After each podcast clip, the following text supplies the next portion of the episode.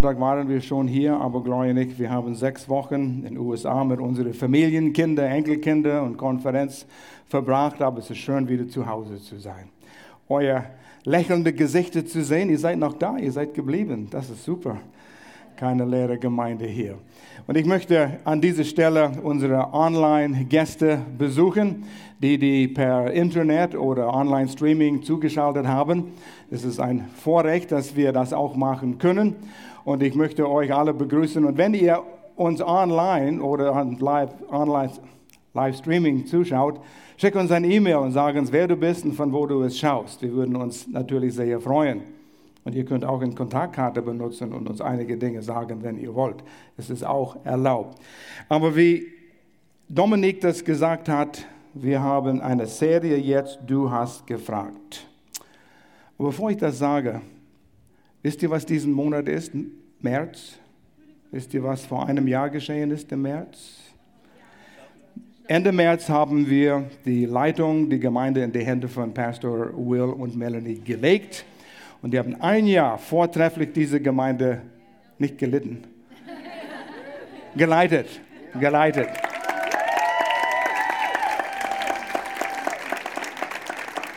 Pastor Will ist in Freiburg, in unserem Campus in Freiburg und äh, lehrt, predigt dort. Und ich muss ehrlich sagen, für uns war das so eine Erleichterung, als wir in den USA waren, zu wissen, die Gemeinde ist in guten Händen. Will und Mel haben die Zügel in der Hand genommen und der Schlitten ist weggegangen und auf die nächste Ebene. Und es geht auf die nächste Ebene. Zu Gottes Zeit ist das geschehen. Wo wir die Gemeinde nicht hinbringen können, werden Will, Pastor Will und Melanie die Gemeinde jetzt dorthin bringen. Und danke für euer tolle Mitarbeit und Unterstützung. Es ist toll zu sehen, wie die Gemeinde funktioniert.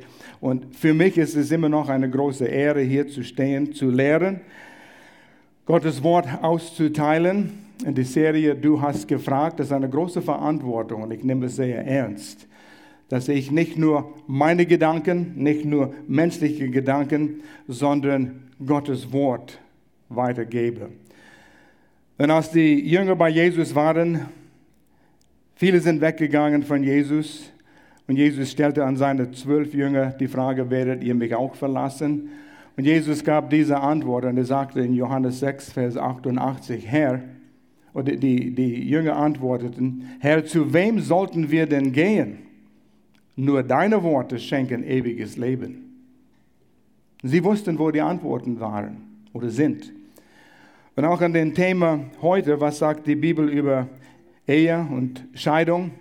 Wo gehen wir hin? Wir sind modern geworden. Wir sind im 21. Jahrhundert. Ehe hat verschiedene Formen angenommen. Und die Scheidung und was bedeutet das? Was soll's? Philosophie übernimmt. Wo sind die wirklichen Antworten? Wie können wir glücklich leben? Wie können wir solide Ehen aufbauen? Und was sagt die Bibel über den Thema Ehescheidung? Und ich möchte euch aufmerksam machen auf diese Broschüre. Das ist als DIN A5 Blatt auf dem blauen Brett, liegen vielleicht ein paar von diesen noch herum. Aber eine theologische Auseinandersetzung mit Scheidung und Wiederheirat, 20. Mai im Gospel Center Brook. Dort ist auch die Bibelschule. Ich unterrichte dort morgen, nicht über diesen Thema, sondern ein anderes Thema. So kann ich für die Schule sprechen. Verschiedene Personen werden da sein, einen ganzen Tag. Ich glaube, das ist ein Samstag über diesen Thema, den wir heute hier ansprechen. Wenn ihr mehr wissen wollt, ihr könnt es da im ähm, Foyer noch anschauen. Würde ich euch sehr empfehlen. Aber heute wollen wir den Thema hier im Gottesdienst betrachten. Was sagt die Bibel über Ehe? und Scheidung. Und du denkst, ja, bin ich im falschen Gottesdienst gelandet hier? Ich bin nicht mal verheiratet und was will ich über Scheidung wissen? Aber die Frage habe ich gestellt, wem, wem geht es an? Für wen ist es? Und in erster Linie habe ich gedacht, wer, wer sitzt denn hier? Und wir haben immer diese tolle Gruppe. Ich bin immer so begeistert über euch. Diese Ecke hier. So viel Power ich denke an die Leiter, die in die Gemeinde jetzt hineinwachsen und Verantwortung übernehmen. Ich lege viel Verantwortung hin. Ah, das ist schön. Mit der Gewissheit ist es in den Händen von starker Leiter. Und die Leiter, die jetzt Verantwortung übernehmen, waren, saßen genau dort, wo ihr sitzt. Und die waren Jugend. Einige sind, wer war auf dem Winter Weekend? Siehst du? Das ist Leidenschaftsbildung. Ihr seid noch nicht verheiratet. Ihr seid vielleicht Scheidungskinder, einige von euch. Und ihr leidet. Ihr habt Dinge erleben müssen, vielleicht Schuldgefühle, wo ihr denkt und viele Scheidungskinder denken, die haben Schuld daran, dass die Eltern geschieden sind. Ist nicht einfach. Wir haben mit euch viel gesprochen. Pastoren Will und Melanie, als sie Jugendleiter waren, äh, Chris und Clarisse jetzt reden mit euch und wir wissen, das ist nicht immer einfach. Was sagt Gott über Scheidung? Denkt ihr, eure Eltern haben versagt, ihr habt versagt? Ich nehme an, ihr wollt heiraten oder vielleicht habt ihr Angst davor. Aber wenn ihr heiraten wollt, was gehört dazu? Und für euch ist es für heute eine gute Ehevorbereitung. Ihr ringt mit Werte heutzutage. Es ist nicht einfach, jung erwachsen zu sein heutzutage. Ihr kämpft mit Dingen, die ich nicht mal wusste, dass es das gibt. Meinen ersten Computer habe ich gehabt, als ich 30 Jahre alt war, glaube ich. Internet, was war Internet? Ein nutzloses Ding, das irgendjemand entwickelt hat, aber wie das unser Leben verändert hat. Und ihr müsst damit ringen und die Informationen, die ihr bekommt. Setzt euch mit diesen Werten auseinander aus. Was ist mit Scheidung? Was gehört dazu? Warum geschieht es? Was ist, wenn es geschieht? Und setzt euer Werte fest in Gottes Wort, damit ihr eine Stabilität habt in diesem Leben. Ihr seid beeinflusst in den Schulen, am Arbeitsplatz, wo ihr seid, und es geht krass gegen Gottes Wort. Wer hat uns geschaffen? Wer hat an die Ehe gedacht? Das war Gottes Idee. Und er weiß, wie du und ich ticken. Und so, er kann euch helfen. So, bin begeistert, dass ihr hier seid und dass ihr einen Teil an diesem Gottesdienst äh, nimmt. Wir haben junge Erwachsene, wir haben Menschen, die hier in der Gemeinde sind, die haben eine Scheidung hinter sich, die leben in der Scheidung. Ist nicht einfach. Ihr kämpft genauso mit Dingen. Vielleicht schämt ihr euch. Vielleicht denkt ihr, ihr seid zweitrangige Christen. Vielleicht denkt ihr, anderen in den Gemeinden haben euch abgestempelt, könnt nicht voll, voll, völlig euer christliches Leben ausleben, weil ihr diesen Dorn im Fleisch jetzt habt. Ihr fragt euch, wie ist meine Beziehung zu Gott, weil ich das gemacht habe? Ist das eine unverzeihbare Sünde? Wie geht es weiter? Es ist wichtig, dass wir verstehen, was die Bibel über Scheidung und Ehe sagt. Und dann haben wir verheiratete Paare unter uns. Und ihr strengt euch an, eine gute Ehe, Beziehung aufzubauen. Und ich will sagen, arbeite dran. Das ist ein Befehl, wenn ich einen Befehl geben darf. Arbeite dran, kämpft dafür eine gesunde Ehe.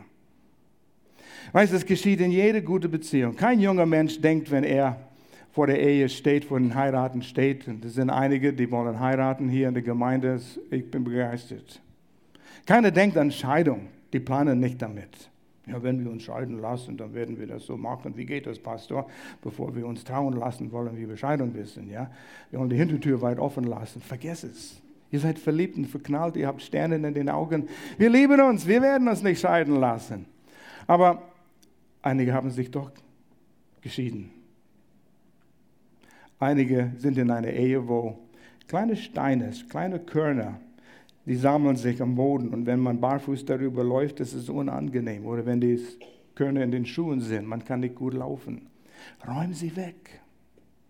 Wenn ihr die nicht jetzt wegräumt, wo die Steine nur wenig sind oder die Körner in den Schuhen nur wenig sind, bald werden kleine Mauerchen gebaut. Diese kleinen Mauerchen werden zu dicke Mauern. Dann ist es schwierig, die wegzuräumen. Arbeitet dran. Holt euch Informationen. Sprecht mit jemandem. Lies ein gutes Buch darüber. Bete krampfhaft. Gott, schick uns die Hilfe, die wir brauchen, damit wir unsere Ehe stark aufbauen können, so dass es nicht kaputt gehen kann. Ich kenne einige von euch. Ihr sitzt hier. Ihr könnt Namen nennen, wo ihr für eure Ehen gekämpft habt. Und es ist intakt. Und wenn ich daran denke, was für Schaden ihr eingerichtet hättet, wenn ihr euch scheiden ließen, wie viele Menschen daran kaputt gegangen wären. Kinder, Jugend. Gloria und ich haben davon gesprochen, weil wir wussten, ich rede über diesen Thema. Was würde geschehen, wenn wir uns scheiden lassen, Gloria und ich? 47, wie viele Jahre ist es? Ich weiß, es würde unsere verheiratete Kinder, die ihre eigene Familie haben, einen Knacks geben. Richtig, Melanie? Das Leben würde nicht mehr dasselbe sein. Was würde das für unsere Enkelkinder tun? Jaden, Luke, Madison hier. Die würden nie dasselbe sein. Wir könnten sagen, was geht es, was geht es uns an? Die sind selbstständig. Es macht Dinge kaputt und der Feind will zerstören. Und so kämpft dafür. Deshalb reden wir. Ich kenne keine Gemeinde in der Umgebung, der jeden ersten Sonntag über Ehe, Familie und Beziehungen lehrt, weil es so wichtig ist. Deshalb kämpft dafür. Was war Gottes Ursprungsplan für die Ehe? Wie fing es an? Und ist es noch gültig? Gott hat an die Ehe zuerst gedacht und das Erste, was Gott wollte, und das könnt ihr lesen in der ersten Seite der Bibel, ist, dass Gott wollte, dass die Ehe seine Natur und seinen Charakter widerspiegelt. Gott wollte ein Bild auf Erden setzen, dass wenn Menschen das Bild betrachten, sie sind überzeugt, es gibt einen Gott. Was denken Menschen, wenn sie deine Ehe anschauen, eure Ehe? Wenn sie euch sehen, dann denken sie, es muss einen Gott geben, wenn ich die betrachte. Dass zwei Menschen so in Liebe leben können. Das soll ein Bild von Gottes Natur sein. Hier in 1. Mose 1, erste Kapitel der Bibel, Vers 27. So schuf Gott die Menschen nach seinem Bild. Nach dem Bild Gottes schuf er sie. Als Mann und Frau schuf er sie. Und dann lesen wir weiter im zweiten Kapitel, wie Mann und Frau zusammenkommen für immer. Sie sind zusammengeschweißt. Und Gott wollte, dass durch die Ehe. Menschen werden zu Gott gezogen. Was für eine Verantwortung. Und wir brauchen Gottes Hilfe, um das zu tun, um eine Ehe so zu bilden, dass Menschen Gott in unserer Beziehung sehen. In Epheser 5 heißt es, in Vers 24, und Paulus spricht über Ehebeziehung. Er sagt, und ihr Ehemänner liebt eure Frauen mit derselben Liebe, mit der auch Christus die Gemeinde geliebt hat. Derselbe Liebe. Und denkt daran, was hat Jesus Christus für die Gemeinde getan? Er gab sein Leben für sie. Überleg mal. Jesus Christus fing in den Himmel an, hatte alles in der Herrlichkeit. Und er nahm Menschengestalt an. Und ich weiß, es war das, ich habe den Film Troje, Troje gesehen, nicht so lange her. Und es kam über mich, in dieser Welt kam Jesus mit den alten Römer, Ben Hur, wo das Wert eines Menschen wenig ist. Und Jesus sagt, ich werde ein Mensch so wie die, in den Elend, in den Dreck komme ich, ich verlasse alles, was ich hier habe, um den Mensch zu retten. Und er war bereit, das zu tun. Er gab alles. Hat Jesus irgendetwas für sich selbst getan, als er auf diese Erde kam? Nicht ein einziges Ding hat er für sich selbst getan. Er musste nicht für seine Sünde Buße tun. Er war sündenfrei. Lebt im Königpalast sozusagen in der Ewigkeit her. Das alles für dich und für mich. Mit dieser Liebe sollen wir unsere Ehepartner lieben, Mann und Frau. Ja, es ist an den Männern geschrieben, aber Frauen, die könnt es auch machen, wenn ihr wollt. Schadet nichts. Bedingungslose Liebe. Weißt du, wenn du frustriert bist, Ehemann, Ehefrau, du bist im Auto, fährst zum Arbeitsplatz oder gehst weg oder gehst spazieren, weil du frustriert bist, denk daran. In dem Augenblick dein Partner gebührt bedingungslose Liebe. Ah, ich bin frustriert. Sie hat es nicht verdient. Er hat es nicht verdient. Der Moment für bedingungslose Liebe. Und du sagst, das ist unmöglich. Du hast recht. Du kannst es nicht alleine schaffen.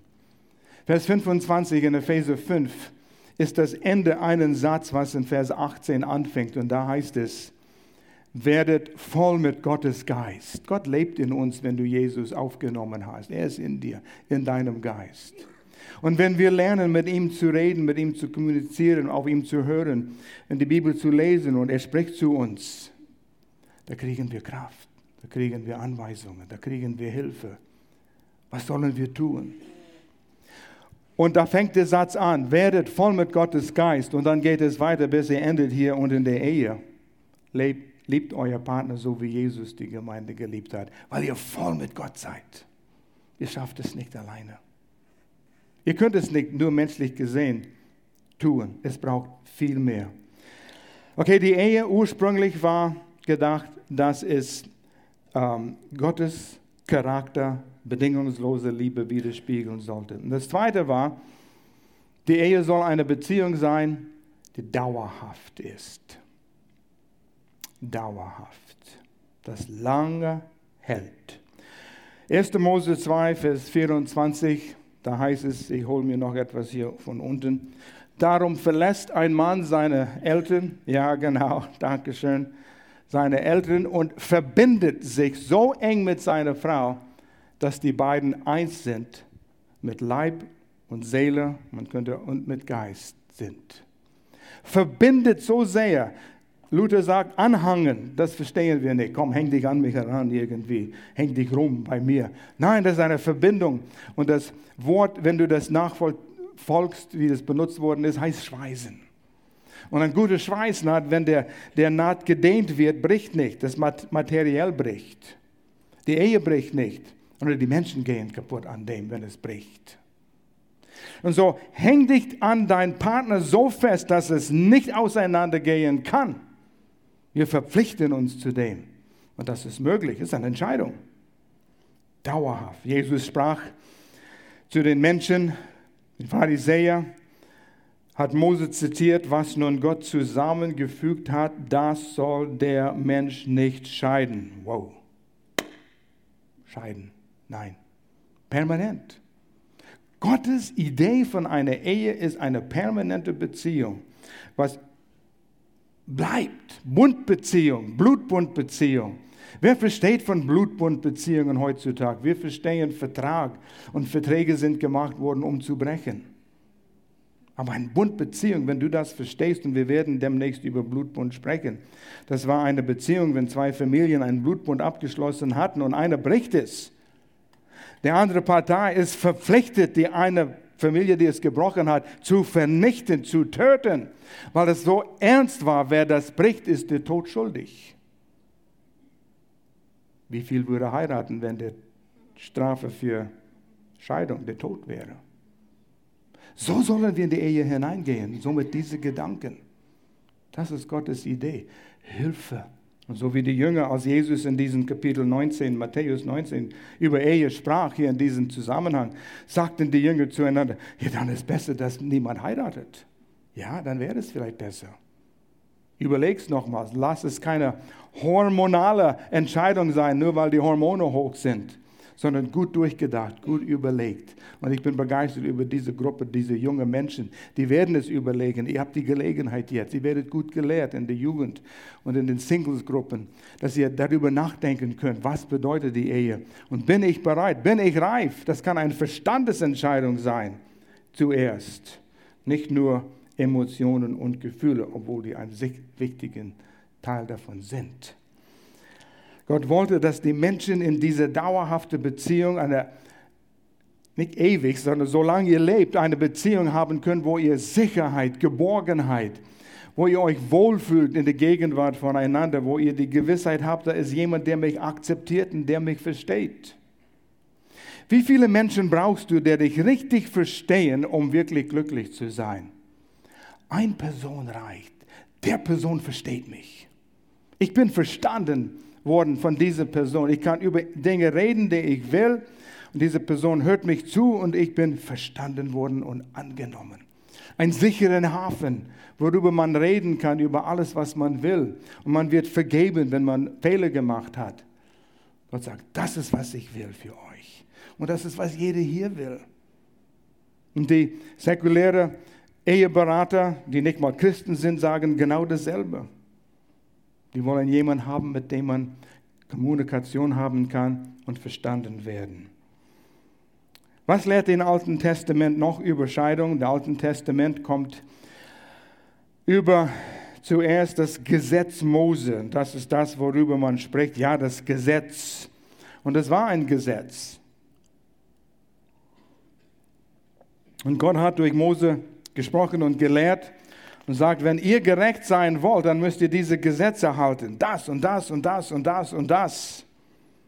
Immer ein Tier bringen zum Tempel, ein Tier schlachten, damit es die Sündenvergebung gibt. Oh, mühsam. Und viele, viele Gesetze, Diät, was sie essen dürften, was sie nicht essen dürften. was für Kleider sie tragen sollten. Sie könnten nicht karierte Kleider tragen. Sie könnten nicht Mischgewebe tragen. Warum? Gott wollte eine Lehre zeigen. Mein Volk Israel soll ausgesondert sein und nicht gemischt mit der Welt. Ich habe einen besonderen Auftrag für sie, mein Volk. Und was ist geschehen? Wie die Bibel sagt, die haben Hurerei getrieben mit fremd, fremden Göttern, die sind fremd gegangen. Geht nicht, geht nicht. Und das wollte Gott die Menschen beibringen. Der Mensch kann es nicht. Und was sagt Gott dann über Scheidung? Malachi 2, Vers 15, er sagt, er verabscheut Scheidung. Lesen wir diesen Vers. Harte Worte, harte Worte, aber ehrlich, ich hasse Ehescheidung. Ich verabscheue es, wenn ein Mann seiner Frau so etwas antut. Als Pastor könnte ich sagen, ich hasse es, wenn ein Paar sich scheiden lässt und die Kinder gehen zugrunde. Ich hasse es. Soll nicht sein. Gott hasst die Menschen nicht, er hasst die Scheidung. Das ist ein großer Unterschied. Diesen Vers wird in manchen Übersetzungen auch etwas anders übersetzt, aber es kommt auf dasselbe. Gott ist wirklich gegen, dass ein Mann seine Frau so behandelt. Scheidung ist immer das Ergebnis von Sünde. Wie kommt eine Scheidung zustande? Die Menschen sündigen, selbstsüchtig, stolz, Hass, Zorn, hohe Erwartungen. Ich kriege nicht, was ich will, selbstsüchtig, statt eine gebende Beziehung. Was brauchst du? Was braucht mein Partner? Und Jesus sagte über Alten Testament, über Mose, Matthäus 19, Vers 8. Jesu antwortete, Mose erlaubte die Ehescheidung, weil eure Herzen hart sind, Sünde. Aber ursprünglich war sie nicht Gottes Wille. Und so Gottes Wille ist nicht Scheidung. Aber wir haben sündhafte Herzen und Sünde kriecht rein. Und so Jesus sagt, ja, Mose hat es erlaubt, damit ihr euch nicht zerfleischt. Lieber euch trennen, als zusammenzuleben und einander umbringen. Ego, Selbstsucht, der Stolz herrscht. Scheidung ist Sünde, genauso wie Zorn und Egoismus Sünde ist. Eifersucht, das ist alles Sünde. Sünde kann behandelt werden. Vergiss das nicht. Vergiss das nicht. Wir kommen zurück auf das. Was lehrte Jesus? Matthäus 19, wir haben gerade einen Vers gelesen. Die Pharisäer kamen zu Jesus und da waren zwei Gruppen von Pharisäer. Die eine hießen Schamai. Nur Ehebruch war der einzige Grund, weshalb eine Ehe aufgelöst werden könnte in Gottes Auge, obwohl das nicht Gottes Wille ursprünglich war. Und da war die andere Gruppe von Pharisäern, folgten Hillel, und die haben einen Vers aus 5. Mose 24 verdreht. Und die sagten, ähm, sie könnten aus irgendeinem Grund ihre Frauen Scheidebrief geben, Scheidungsbrief. Aus irgendeinem Grund. Ja, das kann man sehen, wenn man den Vers verdreht. Und so haben die das so genommen, wenn sie die Mahlzeiten verbrannt gefällt mir nicht. Zeitig schreibt sie einen Scheidebrief, weil ich habe Interesse an die Frau, die da weiter unten wohnt. Und so war Durcheinander. Und Jesus sagt, das geht nicht. Das geht nicht. Und so in Matthäus 19 wollten die Pharisäer Jesu eine äh, Falle stellen. Darf ein Mensch, so wie Mose gesagt hat, aus irgendeinem Grund seine Frau scheiden lassen. Aus irgendeinem Grund. Und Jesus kommt zurück mit Matthäus 19, Vers 9 und sagt, und ich sage euch, ein Mann, der sich von seiner Frau scheiden lässt und eine andere heiratet, begeht Ehebruch, es sei denn, seine Frau war untreu. Eigentlich das gilt für heute noch. Wow, das ist ernst. So sieht Gott die Ehe. Leute, ich will, dass ihr versteht Gottes Herzen. Das ist keine leichte Sache. Oh ja, wir sind im 21. Jahrhundert, sagt Gott. Jetzt ist die Ehe nicht mehr so wichtig. Man kann andere Lebensgemeinschaften haben und wir, wir lassen nach an diese Regeln. Gesetz tötet. Fremdgehen, Scheidung, wieder Heirat ist Ehebruch. Aus irgendeinem Grund außer Unzucht. Fremdgehen, Unzucht bricht der Ehebund. Das ist hart. Man will nicht unter diesen Schuld leben, besonders wenn du schon geschieden bist. Und so versuchen wir Ausreden zu finden. Und ich muss ehrlich sagen, ich habe mich gerungen in diesen letzten Tagen, wo ich mich vorbereitet. Ich wollte einige Ausreden finden. Gibt es nicht. Das sind harte, ehrliche Worte. Aber bleib dran, bleib dran. Jesus selbst, in Matthäus 19, bis sein Tod eigentlich, lebte unter das Gesetz Mose. Und er antwortete diese gesetzliche Pharisäer, der mit Gesetzesfragen zu Jesus kam, mit einer gesetzlichen Antwort. Er sagt, ihr stellt mir eine Frage, dann so ist es. Basta. Scheidung wieder, Heirat ist Ehebruch. So lautet es. Da kam etwas. Wo habe ich das? Kommt es hier? Ja, es kommt. Scheidung in der Zeit der Gnade. Jesu wusste, was kommt. Bis jetzt unter das Gesetz. Wo der Mensch, das Volk Israel, Gottes auserwählte Volk, hat erkannt, wir schaffen es nicht mit Gesetze halten. Man muss alle Gesetze halten, um gerecht zu werden. Und Gott sagt, jetzt habe ich euch, wo ich euch will. Ihr könnt es nicht schaffen. Ihr könnt nicht gut genug sein, um Gott zu gefallen. Nur einer kann, und das ist Jesus. Und er lebte ohne Sünde. Und er sagte, der Zeit kommt bald jetzt. Jesus wird sterben, wieder auferstehen und der Heilige Geist wird kommen. Und wir kommen in den Zeitalter, in dem wir heute leben. Wir nennen es Zeitalter der Gemeinde. Und die Gemeinde sind die, die zu Jesus gehören alle weltweit, die ihr Vertrauen auf Jesus gesetzt haben. Und es ist gleichzeitig genannt Zeit der Gnade. Weil wir können es nicht tun. Und Gott hat es gesehen, unsere Hilflosigkeit. Gerecht vor Gott zu stehen, alles richtig zu machen, ihr schafft es nicht. Nur wo Jesus gekommen ist, wurde all unsere Schuld auf ihm geladen. Er wurde gekreuzigt. Er wurde bestraft. Er nahm die rechtmäßige Strafe, die wir hätten tragen sollen für unsere Missetate, unsere Sünde, unsere Eifersucht, unsere Ego, unsere Scheidung, unseren Hass, unseren Zorn.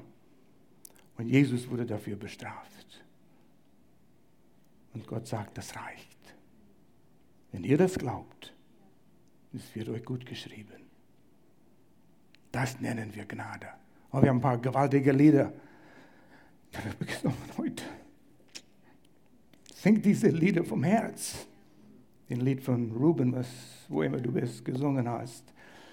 Was für einen Preis du bezahlt hast. Für mich. Ich habe es nicht verdient. Ich könnte nicht gut genug sein. Ich könnte nicht mich genug schlagen und sagen, wie schlecht ich bin, damit endlich siehst du Gott, dass ich es ehrlich meine. Und Gott sagt, vergiss es. All deine Selbstgerechtigkeit ist wie schmutzige Lappen.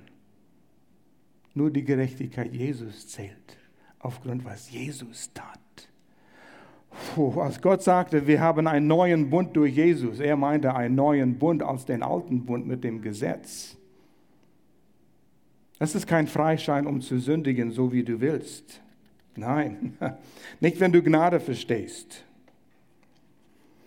Und so Scheidung in der Zeit der Gnade Bei Untreue, das bricht die Ehe. Aber es war nicht immer so. Aber so ist es. Sexuelle Untreue, wenn ein Gläubiger oder wenn ein gläubiger Partner weg will, das löst die Ehe auf. Die Situation war so. Zur Zeit im ersten Neuen Testament, das Evangelium, die gute Botschaft über Jesus war noch nicht überall verbreitet. Es war Religion, heidnische Religionen, das alte Gesetz von den Juden, aber keine Gnade, keine Sünden frei, gekauft durch die, das Opfer Jesus am Kreuz. Und so die Apostel, Apostel Paulus, Apostel Petrus und Johannes, die gingen überall und predigten das zum allerersten Mal. Und Menschen haben an Jesus geglaubt, zum ersten Mal. Und sie wurden Kinder Gottes äh, und, und äh, erlebten Sündenvergebung. Einer in dieser Ehe, Mann oder Frau, meistens sind es die Frauen, die zuerst zum Glauben kommen an Jesus. Die haben empfindliche Herzen. Männer sind ein bisschen hart, die sind harte Brocken und dauert eine Weile. Dickkopf, weißt du. Ich bin auch ein Mann, deshalb kann ich es sagen. Ich bin nicht stur, ich bin nur überzeugt. Ich habe es nicht gehört. Und so die eine ist zum Glauben gekommen. Nehmen wir an, die Frau ist zum Glauben gekommen und sie liebt Jesus und sie geht zu den Versammlungen. Und der Mann sagt, was soll das Stoff, was du hier glaubst? Und er kämpft dagegen und es bringt Streit in die Ehe. Und wenn es so weit geht, er lässt nicht locker und die fangen an, richtig in Streit zu kommen. Paulus sagt in 1. Korinther Vers 7, dann ist es besser, dass sie ihn gehen lässt und die Ehe ist aufgelöst. Einziger Grund, aber das ist nicht Gottes Wille von Anfang an. Aber das löst die Ehe auf. Besser so, als sich zu zerfleischen. Gott will, dass sie in Frieden leben. Ist traurig, aber so ist es. Ist es kein Muss, muss ihn nicht wegschicken. Aber wenn er will, dann lass ihn gehen. Problem hier ist folgendes, und das haben wir erlebt in der Gemeinde hier. Oft ist es so, der, die Frau kommt erst zu glauben, ich bin nicht gegen euch Frauen. Ich bin so begeistert, dass ihr eure Männer mitschleppt und endlich kommen die zum Glauben. Ja? Aber eine Frau ist begeistert über Jesus und sie predigt ihr Ehemann an. Muss Jesus aufnehmen. Nein, das ist Sünde. Nein, du musst zur Gemeinde kommen, du musst zum Hauskreis kommen, du musst, du musst, du musst. Und er sagt, hör auf mit dem Zeug. Ich will nicht. Petrus spricht zu dieser Situation. Eine gläubige Frau soll durch ihren Charakter ihre Männer überzeugen, dass Jesus einen Unterschied macht, ohne Worte. Ist das schwer für eine Frau ohne Worte? Lassen wir den Thema hier. Aber manchmal denken, denken, denkt der gläubige Partner, mein Mann will nicht Jesus aufnehmen. Er will nur Ruhe haben. Und so den Fehler muss auch vermieden werden. Und lass jemand anders prüfen, wie es bei dir ist und was für einen Fehler du machst. Wir dürfen nicht hier gesetzlich sein, wir dürfen nicht das Gesetz so hoch erheben, dass wir haben eine Excel-Tabelle. Wie ist es bei mir? Das habe ich getan, das habe ich nicht getan, nicht getan, nicht getan, das habe ich getan, nicht getan. Return, ah, mehr Pluspunkte als Minuspunkte, ich darf mich scheiden. Und Gott nimmt mich an. Ich bin ein, ein Punkt 7 Christ statt ein Punkt 8. Das ist nicht ganz so gut wie 8, aber gesetzlich. Als die Pharisäer in Matthäus 5, der Bergpredigt, gesprochen hat oder Jesus lehrte, ihr habt gehört, ihr sollt nicht töten. Ich sage aber, wer im Herzen einen Mensch, einen Bruder hasst, ist schon das Mord schuldig. Wow. Haben wir Mörder hier unter uns heute? Nach dem Maßstab ja. Puh, wie gehen wir dagegen? Er sagte Matthäus 5, Vers 28, ich aber sage, wer eine Frau auch nur mit einem Blick voller Begierde ansieht, hat im Herzen schon mit ihr die Ehe gebrochen. Wird sehr still. Jesus wollte sagen, du kannst Gott nicht gefallen durchs Gesetz halten. Er erhob das auf die geistliche Ebene. Wo ist das Herz? Wo ist dein Geist? Wie steht's bei dir? Und hier, ist, hier kam der Punkt in Jesu Leben mit den, er wollte, er wollte Israel zu dem Punkt bringen, wo sie Jesus als Messias angenommen hatte, damit Jesus sein Reich auf Erden aufbauen könnte, das, was wir den tausendjährigen Reich nennen.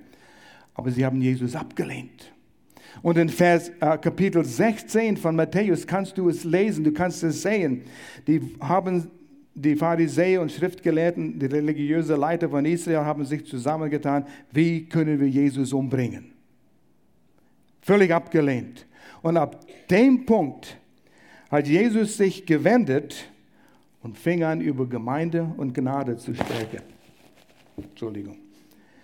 Und du kannst lesen in Johannes, das war 16, habe ich gesagt, 17 und 18, in Kapitel 16 spricht Jesus zu Petrus, und auf diesen Stein werde ich meine Gemeinde bauen. Das erste Mal, wo das Wort Gemeinde, das erste Mal, wo Jesus das Wort Gemeinde benutzt hat.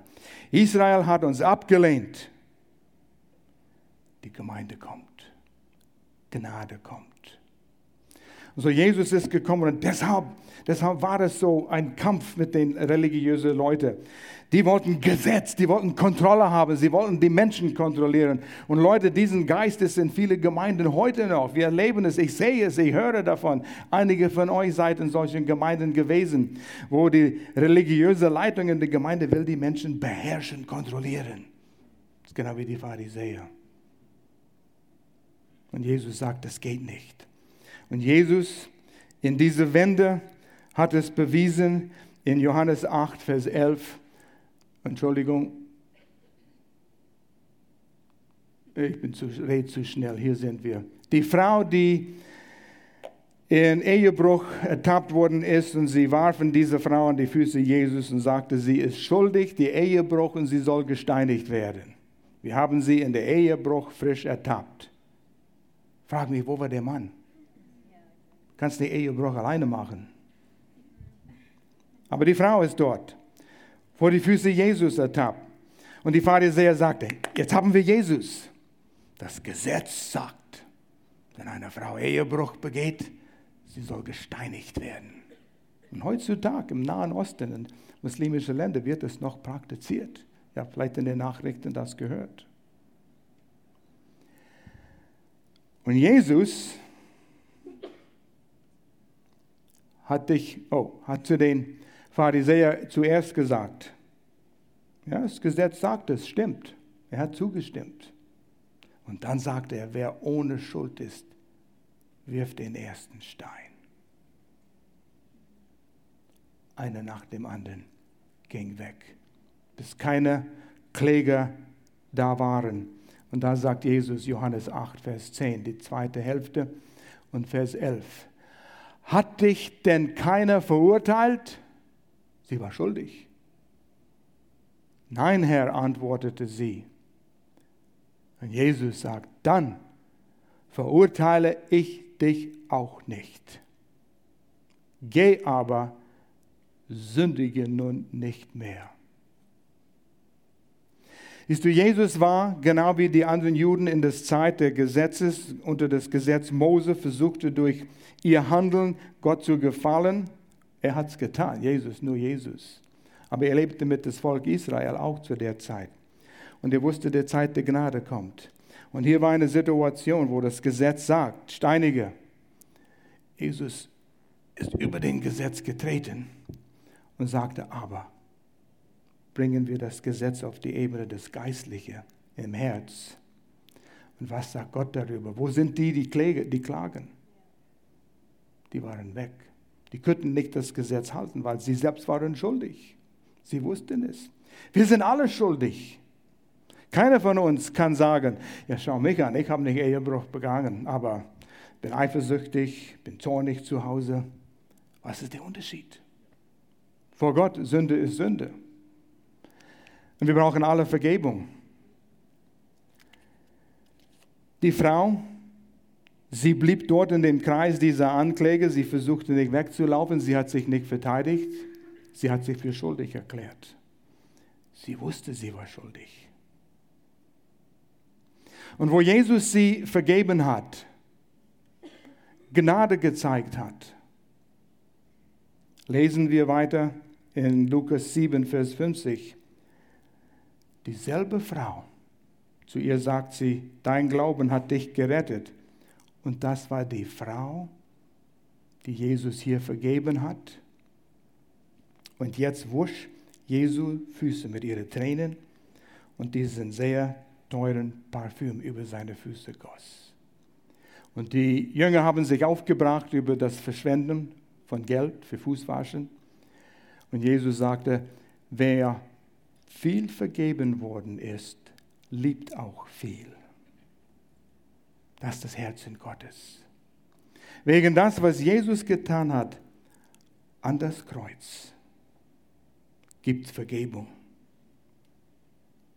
Wenn das Herz richtig ist. Nicht eine gesetzliche Excel-Tabelle hier. Punkt. Ja, ich bin gut genug. Ah, ah, niemand ist gut genug. Vergiss es. All eure Gerechtigkeit ist wie schmutzige Lappen. Wenn du unter den Last, des Schuldgefühl von einer Scheidung lebst, denk an das eine Lied, was wir gesungen haben, das zweite. Vergebung erkauft durch kostbaren Blut Gottes Sohn. Weißt du, dass du es gesungen hast heute Morgen? Wahrscheinlich nicht. Deshalb sage ich, sing diese Lieder bewusst. Jedes Wort, denk daran, was du singst. Wir haben wieder so viele gute Lieder gesungen, die hier hineinpassen. Wenn du geschieden bist, bevor du Jesus aufgenommen hast, wie ist das? Jetzt hast du Jesus aufgenommen, aber du warst schon geschieden. 2. Korinther 5, Vers 17. Denn ist jemand in Christus, ist er eine neue Schöpfung. Alles ist neu geworden.